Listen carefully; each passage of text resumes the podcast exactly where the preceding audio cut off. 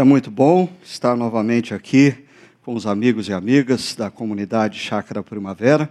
Final de semana passado, uma das razões pelas quais eu não estava aqui, eu e Sônia estávamos em Fortaleza. Uh, não estávamos pegando praia, até porque choveu o final de semana todo, mas nós estávamos lá com um grupo de irmãos e irmãs daquela, daquele canto do nosso Brasil procurando compartilhar um pouco com eles o que tem acontecido aqui entre nós nesses últimos 16 anos, encorajando-os, motivando-os e também aprendendo com eles com o que eles têm feito lá. E final de semana passado, é, pastor Juliano e pastor Sauro ah, deram início a essa série, afinal, quem é Jesus? Queria chamar a atenção sua, porque essa semana é uma semana muito especial. Nós, no meio da semana, ah, teremos encontros aqui ah, celebrando o último momento, a última ceia de Cristo com os seus discípulos.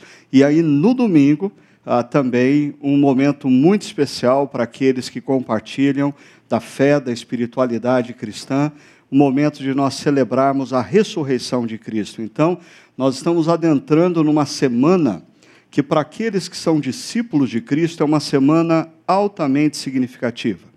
Ah, e eu quero introduzir essa semana para vocês com a reflexão dessa noite. Ah, o tema, afinal, quem é Jesus? Ele é tirado de, da, da polêmica que ronda ah, a sociedade contemporânea. Ah, você pode perceber inúmeras revistas de grande circulação no nosso país constantemente trazendo temáticas questionando a espiritualidade cristã, questionando a historicidade de Jesus ou a historicidade dos eventos que envolvem a vida de Jesus. Ah, nesses artigos e nessas reportagens, existem constantes ataques à credibilidade dos relatos bíblicos, mais propriamente dos evangelhos. Ah, se questiona, por exemplo, ah, o nascimento virginal de Jesus, né? a, a concepção do Espírito Santo em Maria. Alguns vão dizer, não, isso aí é coisa que foi criada posteriormente para minimizar os fatos. Maria era uma adolescente que foi violentada por um soldado romano e, e, e Jesus é, um, é, é, filho de, uma, de um estupro que Maria sofreu. Então, ah, os discípulos criaram uma situação para minimizar os fatos. Né? Ah, ah, essas reportagens, esses artigos vão questionar os milagres de Jesus, porque onde já se viu uma pessoa que desde a infância é cega ou é paralítica, de repente, na, em questão de minutos, sair andando ou sair vendo, isso é inconcebível para nós que vivemos em pleno século XXI. Ah, e o que dizer então de um sujeito que é morto numa cruz e no terceiro dia ressuscita? Isso então é mais absurdo ainda. Muitas dessas críticas e desses ataques, eles são decorrentes ah, de uma descoberta arqueológica de 1945, ah, os manuscritos de Nag Hammadi. Os manuscritos de Nag Hammadi, ah, no, no norte do Egito, são um conjunto de obras escritas por ah, uma seita que tinha algo de cristão, ah, mas que foi completamente contaminada pelo que nós chamamos de gnosticismo, tornando o que é a fé cristã em algo mágico, místico e cheia, cheio de segredos. Dentre os segredos, então, ah, existem algumas coisas que são reveladas no que nós chamamos de evangelhos apócrifos, que pertencem a essa biblioteca de Nag Hammadi, a textos que, ah, como o evangelho de Filipe, o evangelho de Tomé, o evangelho de Maria, ah, obras que foram rejeitadas pelos primeiros pais da igreja, porque elas não eram condizentes e coerentes com o que Jesus havia ensinado e o que os primeiros discípulos de Cristo haviam vivido. No entanto, ah, existe uma tendência entre acadêmicos ah, do mundo ocidental e nas últimas décadas a dar mais credibilidade a essas obras fruto do gnosticismo ah, do que os textos bíblicos propriamente ditos, textos bíblicos que, por sinais, em termos de manuscritos, possuem obras muito mais condizentes e concretas que comprovam a sua realidade, comprovam a sua autenticidade e a sua historicidade. Mas eu não vou discutir hoje essa questão. Mas eu não vou deixar você na mão. Se você quer se aprofundar e ouvir um pouquinho acerca desse debate envolvendo a, a, a, credibilidade do texto bíblico, a credibilidade dos fatos que envolvem a vida de Jesus, é, há alguns anos atrás, quase dez anos atrás, quando ah, existiu uma onda de pessoas lendo esse livro, Código da Vinci, agora ah, já tem até filme baseado no livro, né? Ah, nós fizemos uma série de reflexões. Ah, eu creio que faz tanto tempo que eu acho que nós não temos em vídeo, ah, é só em áudio, né, em MP3. Mas existe lá no nosso site disponibilizado para você se aprofundar nesse assunto. E mais recentemente, então, nós fizemos uma outra série, O Caso Jesus Perguntas que Demandam Respostas. Ah, pastor Wellington, que é pastor da nossa comunidade virtual, ah, vai estar disponibilizando ah, um link através do Facebook durante essa semana para você poder ter acesso mais rapidamente a essas ah, reflexões, se você assim quiser se aprofundar. O fato é que, apesar ah, desses críticos ah, acerca do cristianismo, atacarem a, a, as narrativas do Evangelho, questionando a autenticidade histórica dessas narrativas, poucos ousam cometer a loucura de não reconhecer que os ensinamentos de Jesus lançam as bases para a maior revolução cultural conhecida em toda a história da humanidade. Grandes conquistadores como Gengis Khan, Alexandre o Grande e outros não foram capazes de promover uma revolução cultural na intensidade, no tamanho que Jesus promoveu. Grandes filósofos como Platão, Sócrates, Aristóteles e outros não foram capazes de promover a revolução cultural na intensidade e na extensão que Jesus, esse homem judeu nascido na Galileia, na periferia do seu mundo de então, promoveu. Ah, o mundo ocidental, como nós o conhecemos, ele é grandemente construído sobre as bases, sobre os alicerces dos, ensina dos ensinamentos de Jesus. Ainda, quando você toma contato ah, com obras publicadas na área de sociologia, de psicologia, ah, obras relacionadas à liderança, a relacionamentos, à gestão de pessoas no mundo corporativo, ah, você vai constantemente notar o seguinte: pesquisadores e pensadores contemporâneos ainda fazem referência à profundidade e à sabedoria dos ensinamentos de Jesus.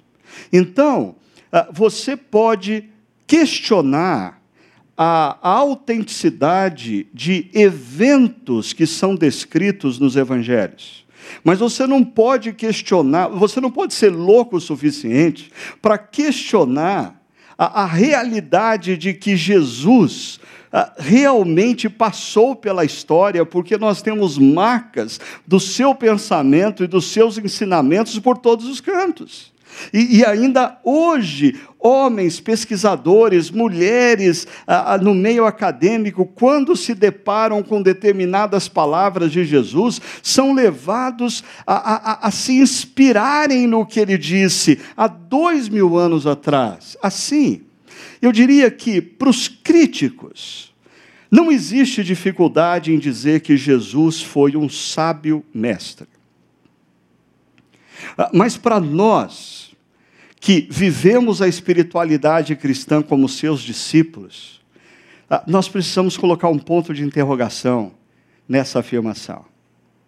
Porque será que Jesus ah, quis ser meramente um sábio mestre? Será que o propósito de Jesus, ao ensinar os seus discípulos e ao enviá-los ah, para propagar a mensagem dele, tinha como propósito ser meramente um sábio mestre?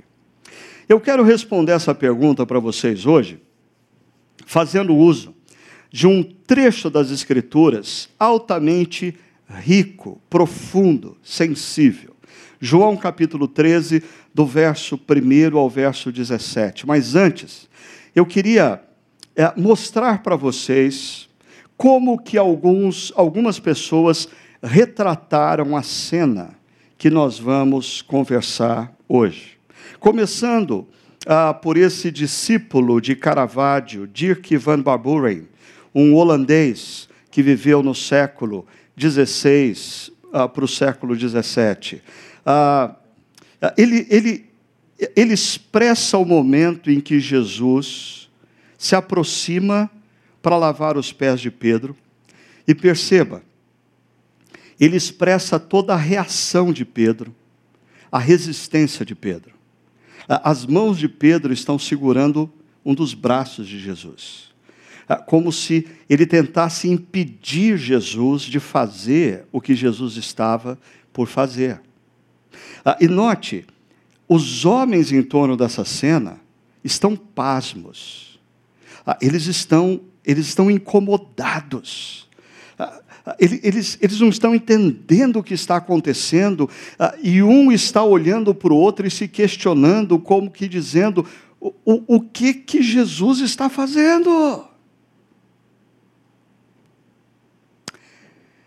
Mas olha a perspectiva de um renascentista, Paolo Veronese, dessa mesma cena. Paolo Veronese coloca Jesus lavando os pés de Pedro numa taverna. Ah, não sei se você consegue perceber, mas existe um balcão ali. Ah, existem barris e garrafas de bebidas. Ah, existem mulheres em torno dessa cena. Jesus está tendo um diálogo com Pedro e apenas um homem atrás de Pedro parece estar observando o que está acontecendo. Todos os demais homens e mulheres estão literalmente desprezando o momento. Perceba a quantidade de pessoas que estão de costas para a cena. Ah, Jesus está entre pecadores, tendo um ato extraordinário de lavar os seus pés e está sendo desprezado pela quase totalidade deles.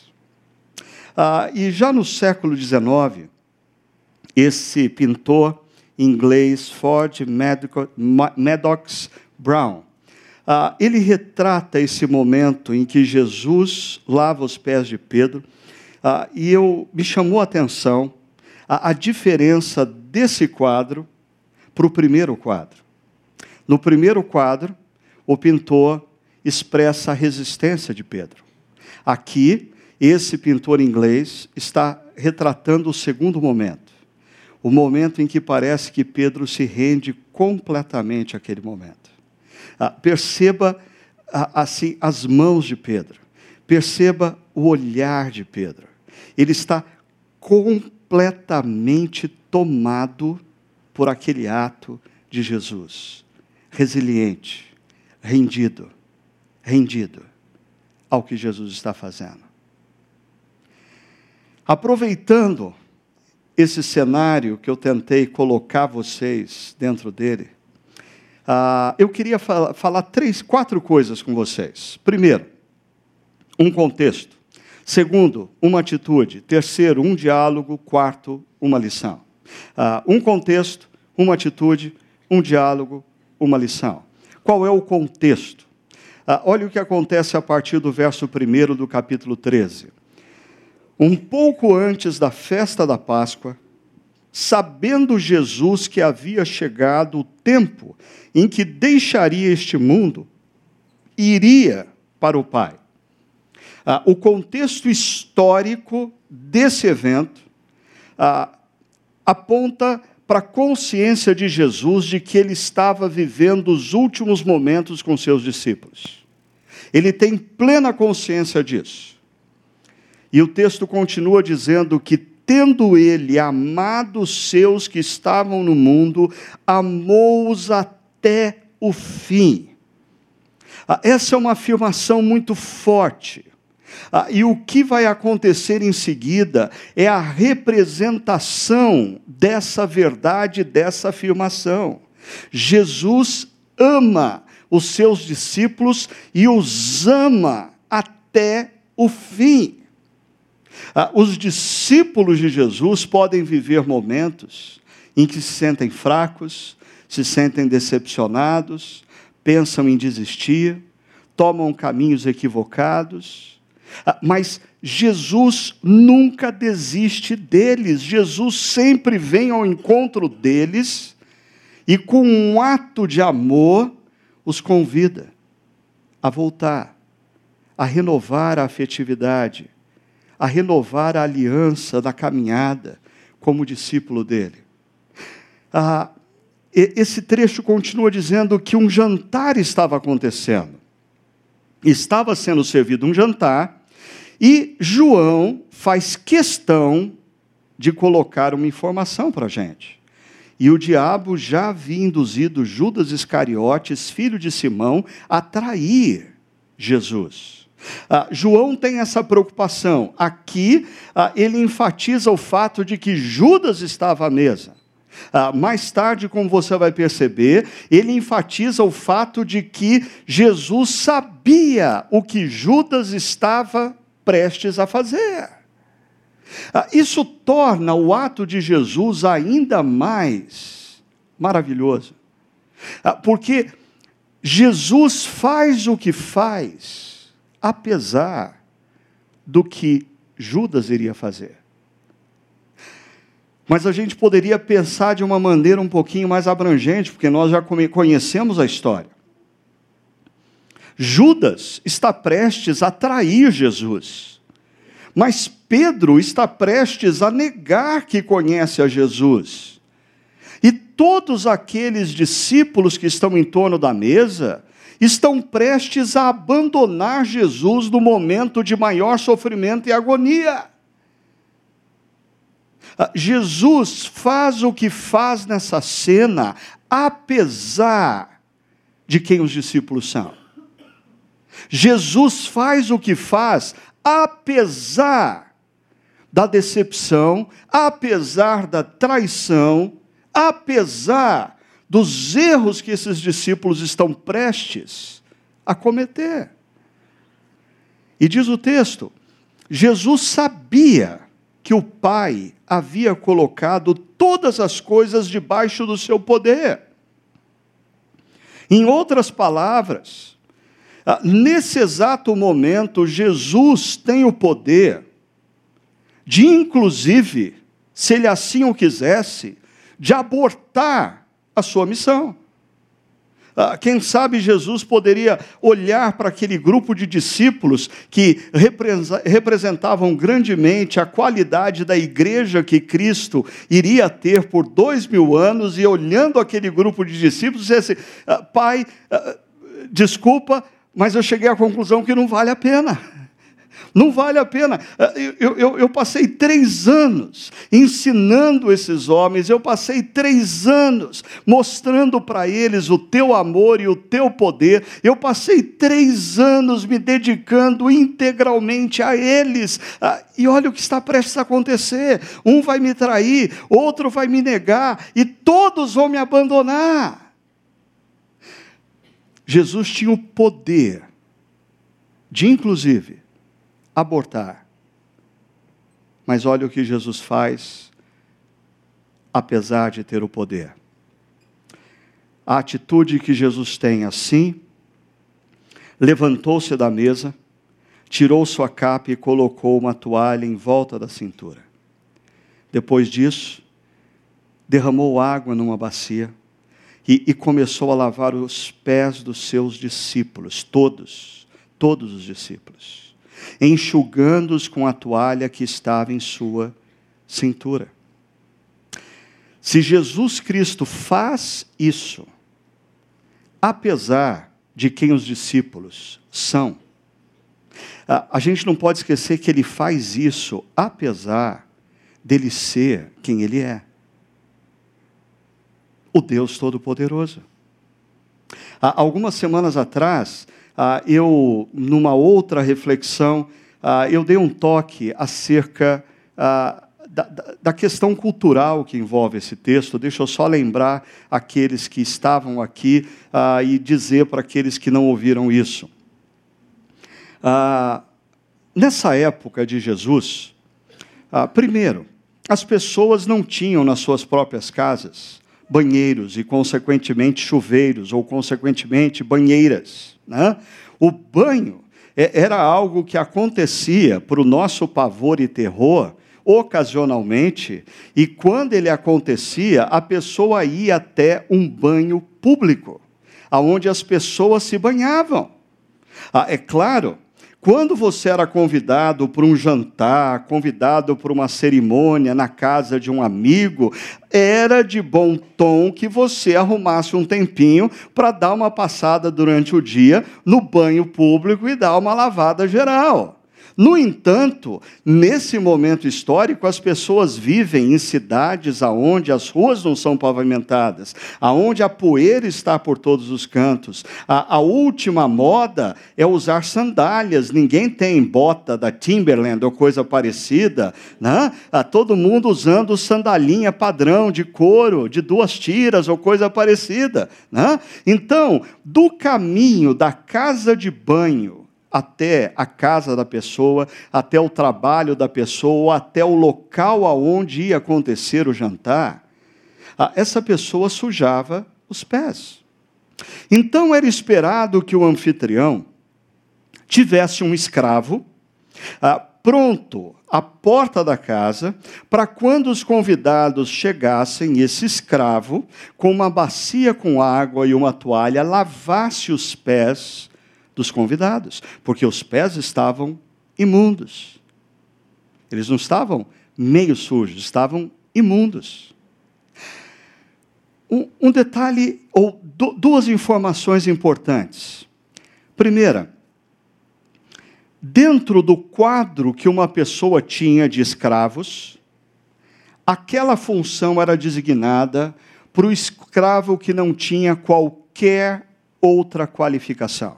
Uh, um escravo que não soubesse cozinhar, um, escravo que não soubesse cuidar dos animais, um escravo que não soubesse cuidar das coisas da casa, então ele não tem qualificação nenhuma, então ele vai fazer o serviço que ninguém quer fazer, o serviço que representa o lugar mais baixo na escala de serviço de uma casa: lavar os pés dos convidados era ali que era colocado o escravo desqualificado.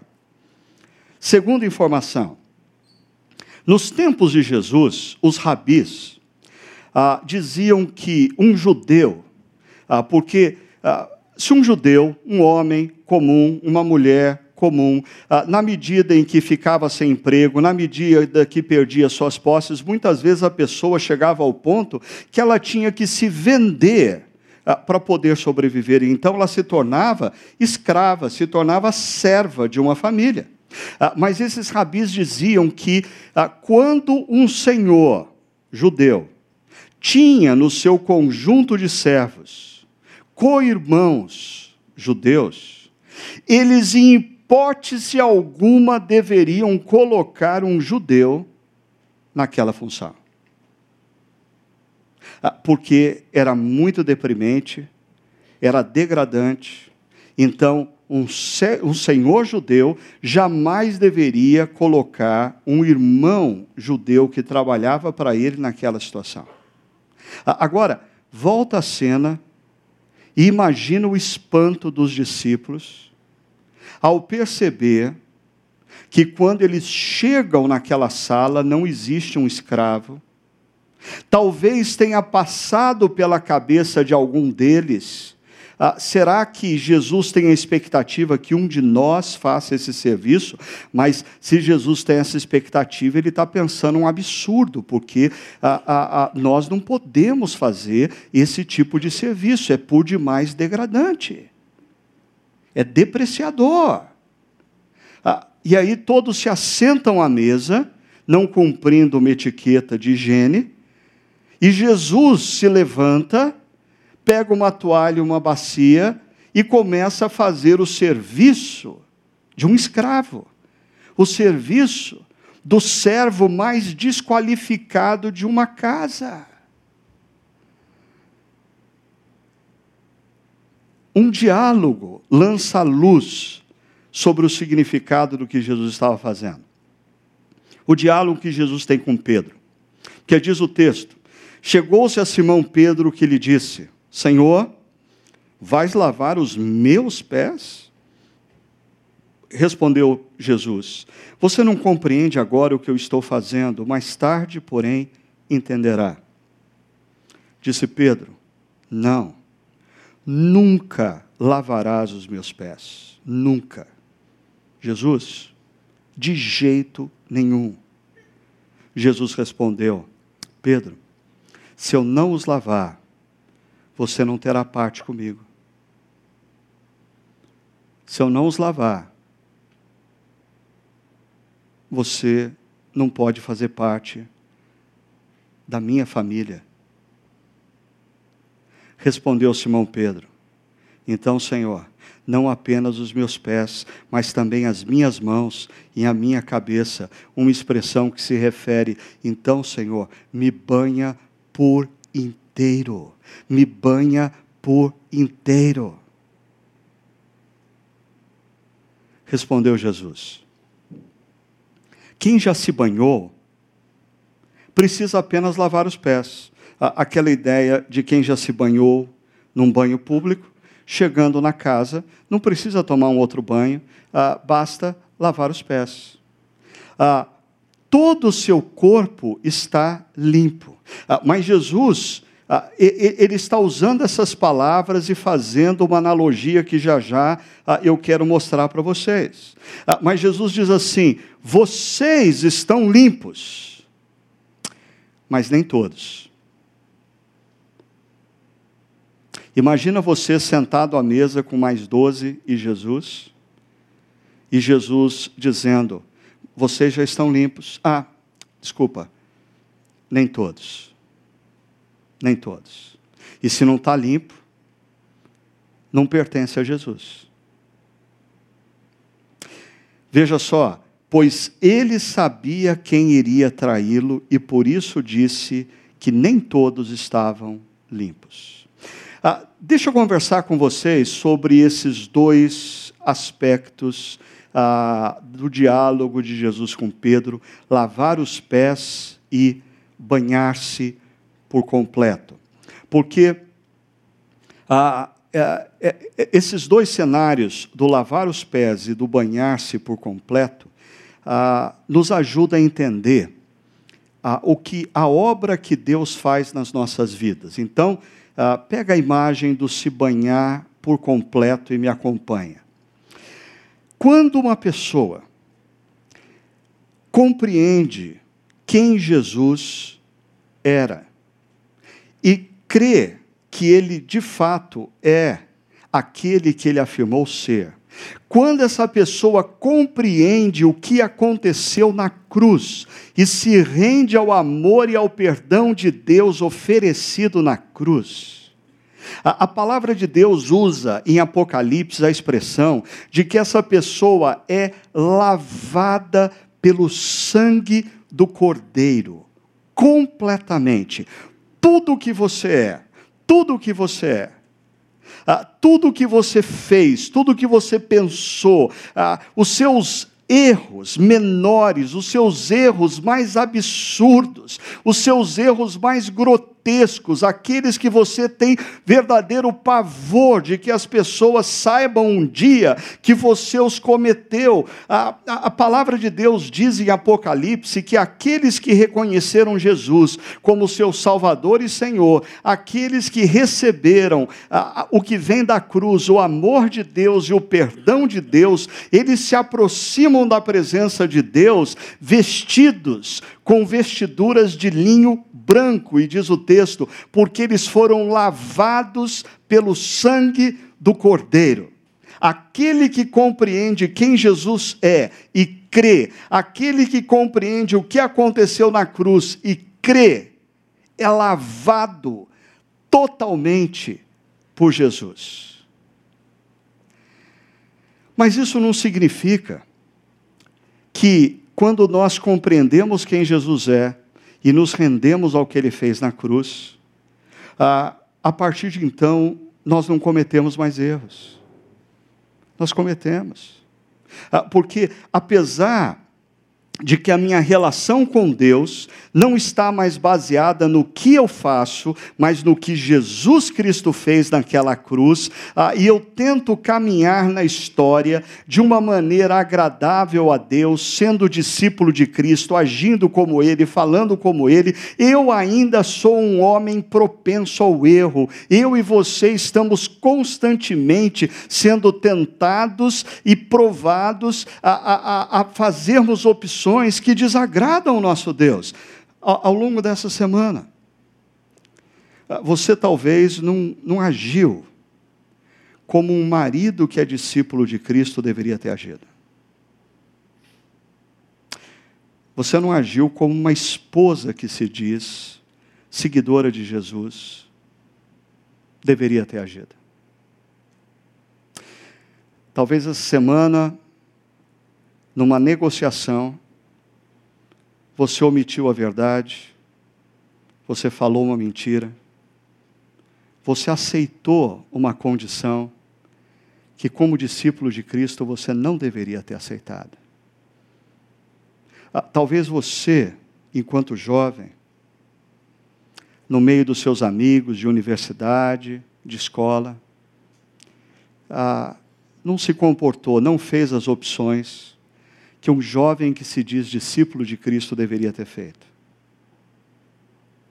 Ah, isso significa que os nossos pés estão sujos. Isso significa que nós precisamos que hoje Jesus lave os nossos pés.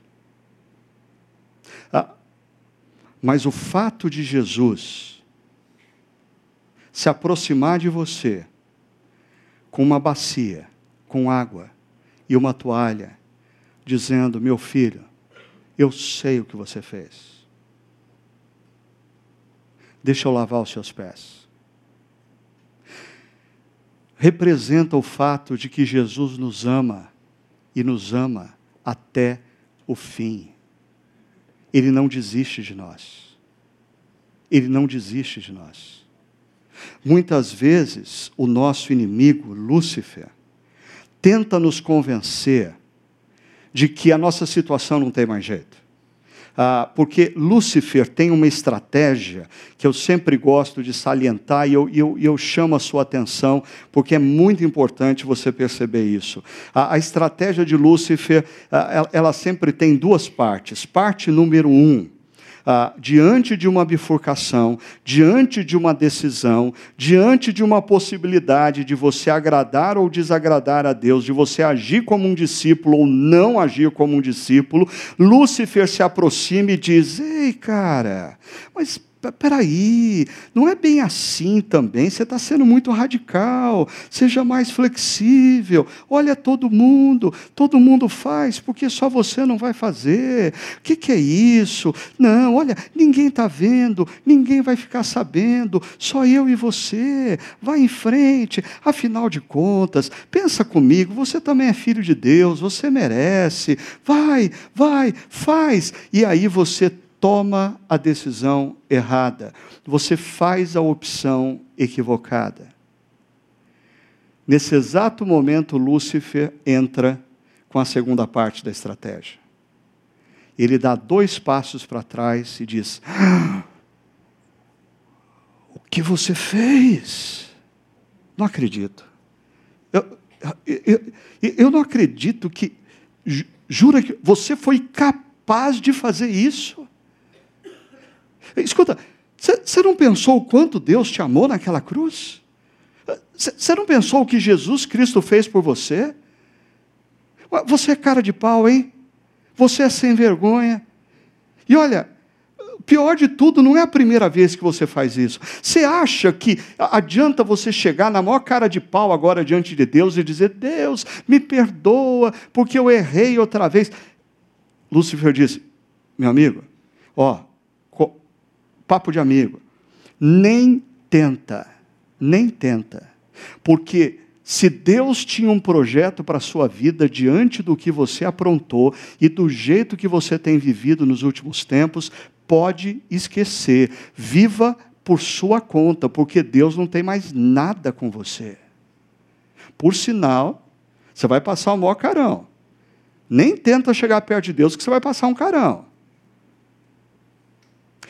O, o que Lúcifer tenta fazer é nos afastar daquela bacia com água e daquela toalha.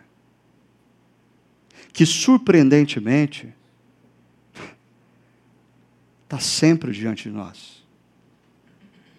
Ah, eu sei, algumas pessoas dizem assim, Ricardo, você não pode falar isso, porque senão as pessoas vão dizer assim: ah, então liberou geral, vamos fazer o que a gente tem que fazer, porque a bacia com água e a toalha está sempre diante de nós. Não, ah, se você, se você olhar para aquela bacia e para as mãos de Jesus lavando os seus pés, como Pedro, na última figura, está olhando, sabe o que vai acontecer? O amor de Cristo vai constranger você à transformação. A transformação que acontece na vida de um discípulo não se dá pela nossa obstinação, pela nossa determinação mental, pela nossa disciplina física, não. A transformação se quando a gente chega com os pés sujos e é surpreendido pelo amor de Jesus, que insiste em nos lavar, insiste em renovar o amor por nós, insiste em não desistir de uma pessoa como eu e você.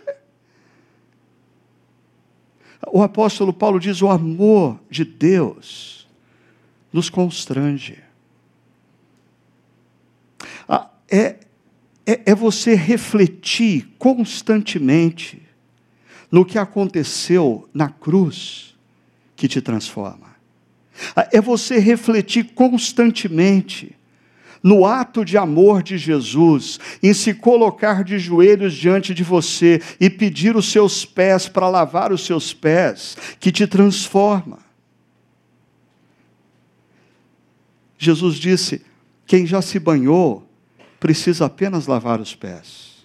Quem já compreendeu o que aconteceu naquela cruz e se rendeu ao que Deus fez naquela cruz por mim e por você, não precisa se banhar, mas talvez hoje seja dia de você dizer: não, não, não, no meu caso não é só os pés, não, no meu caso hoje eu preciso desse banho geral, nessa lavagem completa, nessa lavagem completa inicial Agora, Jesus diz: todo o corpo está limpo.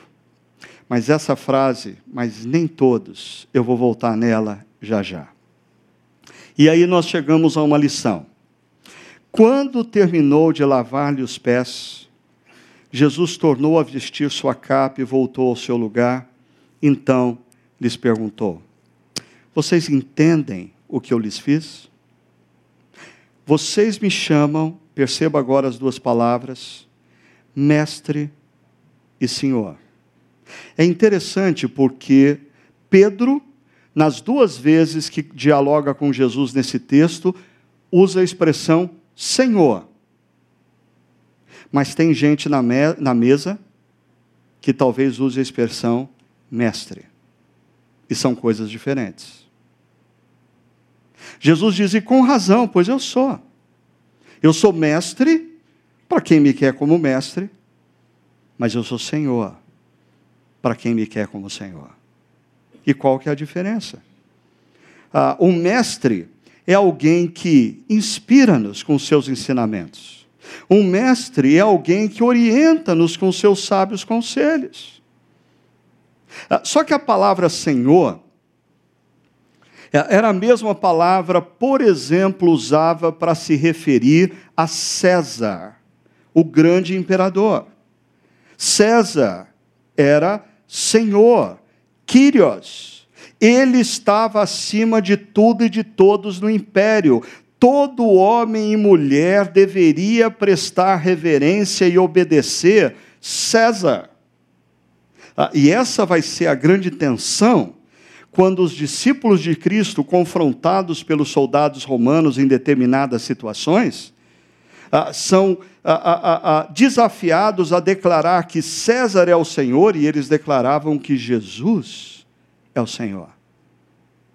Eles estão dizendo que a obediência última deles não era a César, a obediência última deles era a Jesus.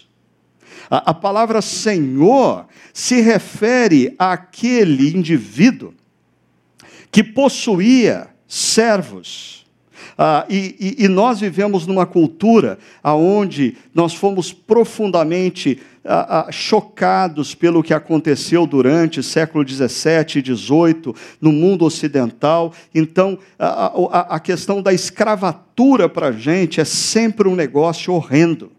No entanto, na antiguidade, não existiam propriedades privadas e uma pessoa, quando tinha um senhor bom, trabalhava a vida inteira para esse Senhor e quando tinha a possibilidade de ser livre, muitos deles renovavam o desejo de continuar debaixo do seu Senhor, porque o seu Senhor era sinônimo de segurança, era sinônimo de cuidado, era sinônimo de casa, era sinônimo de alimento, era sinônimo de, de, de, de, cuidado pleno. Então, na antiguidade, quando Jesus se apresenta como um Senhor, mas um Senhor que não nos conquista pelo poder, ah, um Senhor que não nos intimida pela sua força. Ah, você lembra no texto? Ah, Jesus tinha consciência de que Deus tinha dado para ele todo o poder. Naquele momento, Jesus podia bater na mesa e dizer: O que, vocês estão fazendo? O que vocês estão pensando que eu sou? Mas Jesus não nos conquista através da intimidação pelo poder. Jesus nos conquista nos constrangendo com seu amor, cuidando de nós, suprindo as nossas necessidades, nos amando como ninguém nunca nos amou, a ponto de dar a sua própria vida numa cruz, para pagar uma dívida que era minha e sua. Senhor, compra o direito sobre nossas vidas. Senhor, tem autoridade sobre nossas decisões e ações. Mas eu quero parar um pouquinho aqui, porque eu creio que um dos grandes problemas que nós temos hoje, no que nós chamamos de igreja evangélica brasileira, que alguns dizem que tem de 25 a 30% da população. Isso significaria para mim de que cada quatro pessoas que eu tropeço na rua, um é evangélico. Ou quase a cada três que eu tropeço, um é evangélico. Ah, eu diria 25, 30% da população brasileira é, seria uma quantidade suficiente para a gente ver transformação nas relações do nosso país. Para a gente ver transformação na política do nosso país, nas relações comerciais do nosso país, no trânsito do nosso país, na maneira como as pessoas se relacionam, na periferia das grandes cidades, aonde a igreja evangélica brasileira mais cresce e a violência não diminui. Tem alguma coisa de errado no que está sendo anunciado como evangelho. E para mim, é porque muitas vezes o evangelho que está sendo anunciado, Jesus, na melhor das hipóteses, é um bom mestre, que dá bons conselhos. Jesus não é Senhor. Não existe uma mudança de polo de obediência.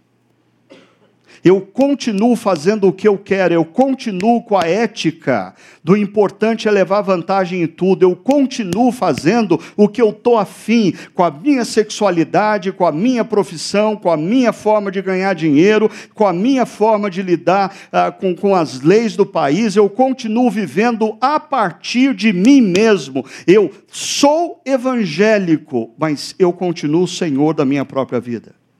Só tem um problema nisso.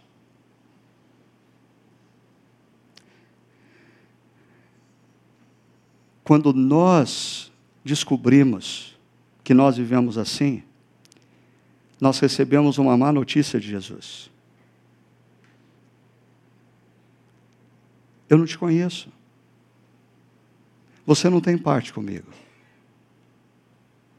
Ah, porque Jesus, os discípulos de Jesus são aqueles que chamam ele não de mestre, mas de Senhor. E aqueles que chamam Jesus de Senhor, nas bifurcações da vida, obedecem não os seus próprios desejos ou os seus próprios interesses, mas obedece a voz do Senhor. Aqueles que se dizem discípulos de Cristo e o chamam de Senhor, quando num conflito familiar, quando numa questão que envolve renovar o amor pela minha esposa ou pelo meu marido, ou quando envolve uma questão de cuidar e zelar do meu pai ou da minha mãe, ou renovar a, a esperança e o cuidado para com meu filho, a, a questão não é o que eu estou afim, não é o que eu quero fazer, mas é o que o meu Senhor disse que eu devo fazer nas relações comerciais e profissionais, aqueles que chamam Jesus de Senhor e por isso são discípulos, constantemente escutam a voz, não de um bom mestre, porque um bom mestre dá bons conselhos, mas está com você, seguir ou não. Eles escutam a voz do seu Senhor, que diz: Meu filho, minha filha, o que eu quero que você faça é isso. Interessante. Simão Pedro chama Jesus de Senhor quando ele diz, questiona sobre lavar os pés, mas ele chama de Senhor quando ele pede para Jesus lavá-lo por completo. Em oposição, existe um personagem citado em silêncio nesse texto. É interessante, ah, tem um ditado popular que diz que às vezes o silêncio fala mais do que as palavras.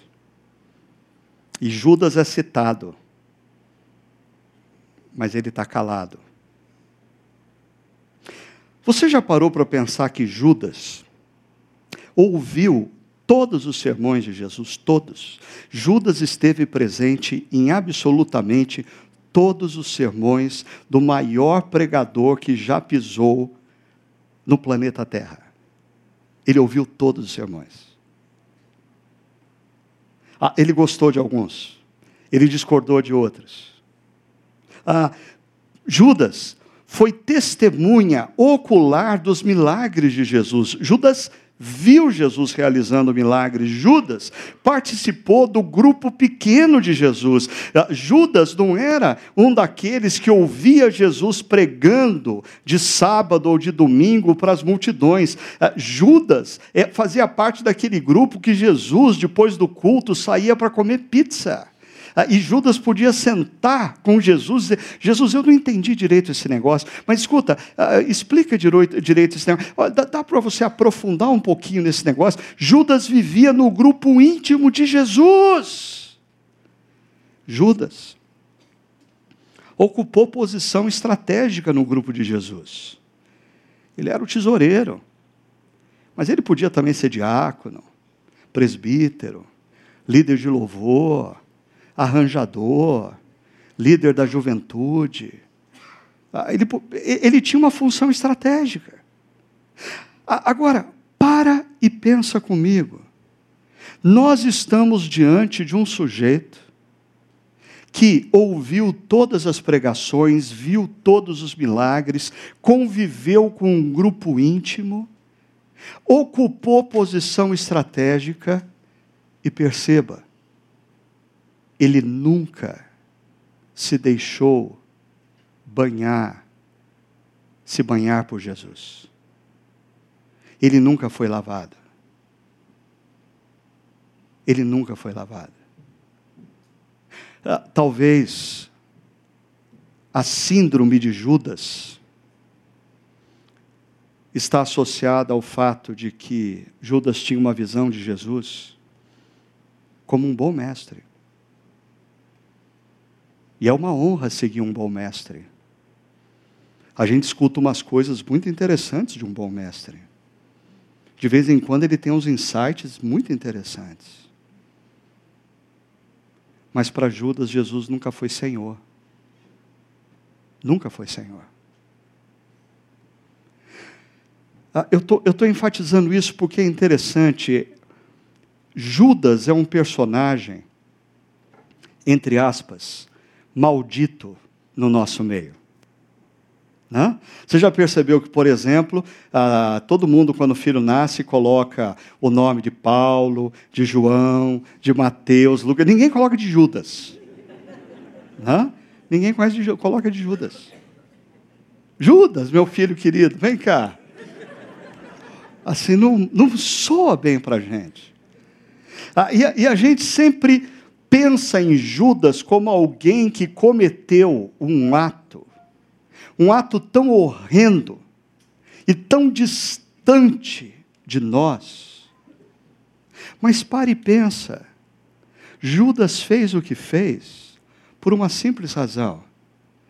Ah, ele estava no meio dos discípulos, ele ouvia as mesmas pregações, ele via as mesmas coisas, ele participava das mesmas discussões nos grupos pequenos, ele até ajudava em funções estratégicas mas Judas nunca chamou Jesus efetivamente de Senhor.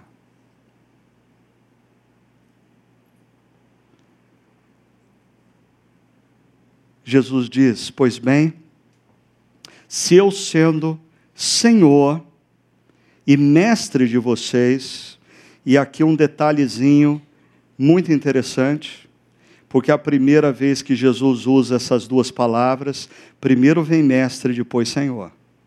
Agora ele inverte. Eu sendo Senhor.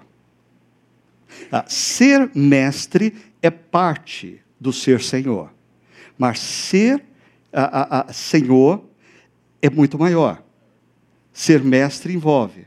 Agora, ser mestre não é, não implica em ser Senhor. Jesus está dizendo, sendo Senhor, e mestre de vocês, lavei-lhes os pés, vocês também devem lavar os pés uns dos outros. O que, que significa aqui o lavar os pés? Ah, existem várias interpretações, uma delas é que Jesus está ministrando perdão aos discípulos. Aqueles discípulos, como eu já disse, ah, um vai traí-lo, o outro vai negá-lo e todos vão abandoná-lo. E Jesus está, ao lavar os pés, perdoando aqueles discípulos. Mas agora Jesus diz assim: assim como eu lavo os pés de vocês, eu quero que vocês lavem os pés uns dos outros. Nós estamos entrando na semana da Páscoa. Existe alguém que você precisa, ao longo dessa semana, lavar os pés dessa pessoa. Alguém que te decepcionou, alguém que te frustrou, alguém que te feriu, alguém que te traiu. Difícil, né? Ah, mas Jesus diz: Eu dei o exemplo para vocês. E eu quero que vocês façam uns aos outros o que eu fiz.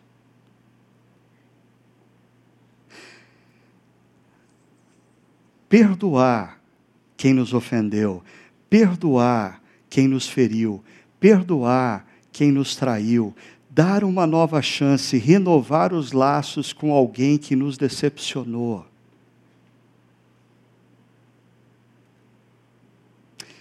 É um ato que a gente só faz quando a voz que ecoa no nosso ouvido é a voz de um Senhor, não de um bom mestre.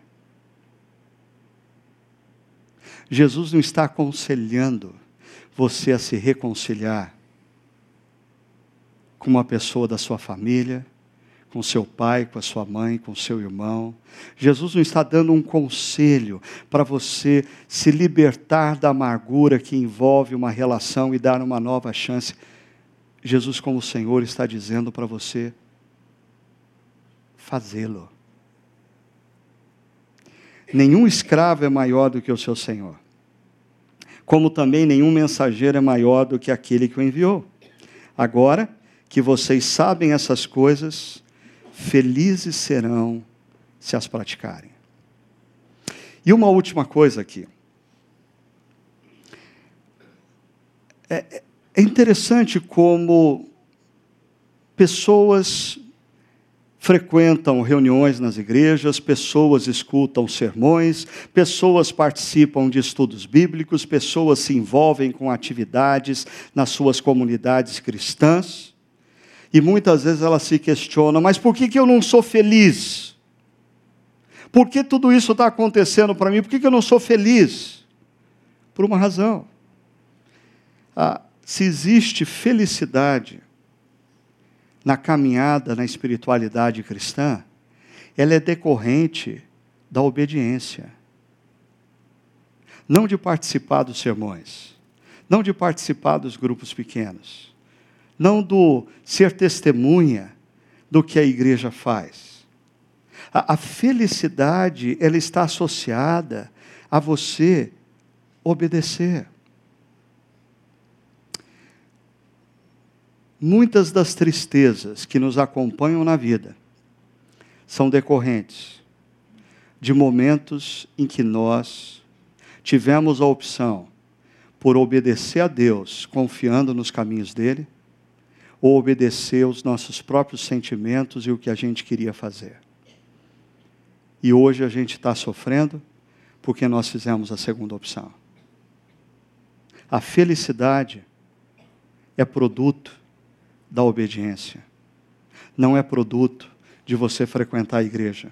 Não é produto de você não perder uma reunião, não é produto de você jejuar e ler a Bíblia inteira ao longo ah, de um mês, de um semestre de um ano. Ah, a felicidade é produto da obediência de um discípulo ao seu Senhor Jesus. Assim, eu encerro dizendo: muito mais do que um sábio mestre, Jesus deve ser o Senhor das nossas vidas. E se Ele é o Senhor das nossas vidas, lembre-se disso. Ele não é o Senhor das nossas vidas porque Ele impõe impôs o seu poder sobre nós, porque ele nos intimidou com a sua força. Não, Jesus é o meu Senhor, porque ele me constrange com o amor que ele tem por mim na cruz. Ele me constrange com o amor constante dele, vindo lavar os meus pés quando eu tenho consciência de que eu não mereço mais o perdão, mas ele insiste em me perdoar, ele insiste em me amar, ele não desiste de mim.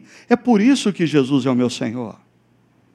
E se ele é o meu Senhor e o seu Senhor? Algumas perguntas. Primeiro, você já experimentou o banhar-se pela obra feita por Jesus naquela cruz? Porque talvez ah, hoje ficou claro para você o que, o, o que tem que acontecer, o primeiro passo para você se tornar discípulo de Jesus é compreender quem Jesus foi e o que ele fez, e se render ao que ele fez naquela cruz por você, recebendo o amor e o perdão dele pela sua vida, e quando você fizer isso, você vai estar sendo banhado pelo sangue de Jesus que te lava completamente. No entanto, aqueles que já tomaram essa decisão um dia, a pergunta é: sua vida, no contexto familiar, na sua relação conjugal, na sua relação com seus pais, ah, nas suas relações profissionais. Reflete quem é Jesus para você. Quem Jesus é para você? Um sábio mestre? Ou Senhor da sua vida? Sábio mestre me inspira, me aconselha, me dá orientações. Senhor, diz o que eu tenho que fazer. E eu obedeço, porque Ele é Senhor. E eu não obedeço porque eu tenho medo dele. Eu obedeço porque eu tenho plena convicção do amor dele por mim. Terceira pergunta.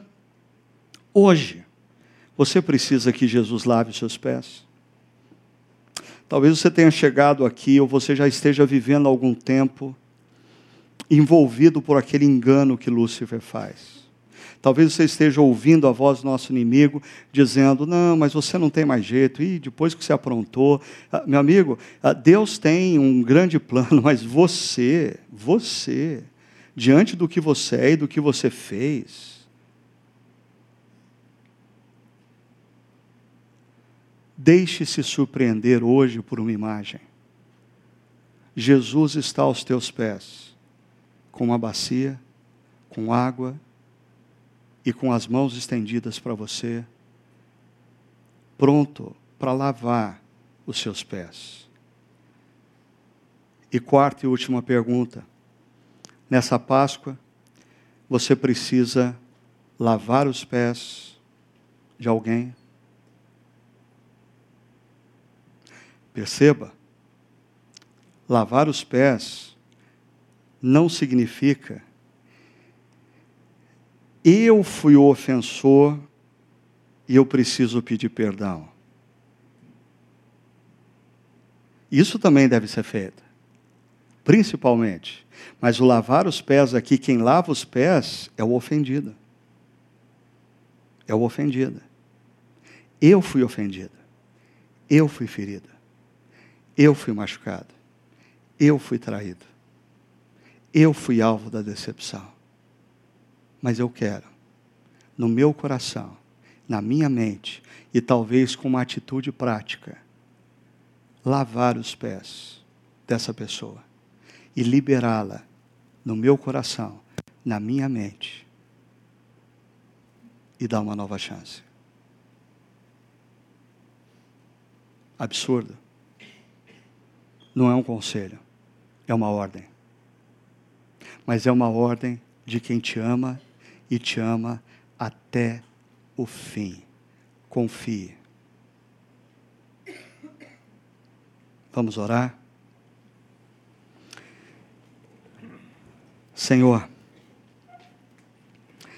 é maravilhoso refletirmos sobre o teu amor por nós e a insistência do teu amor por nós.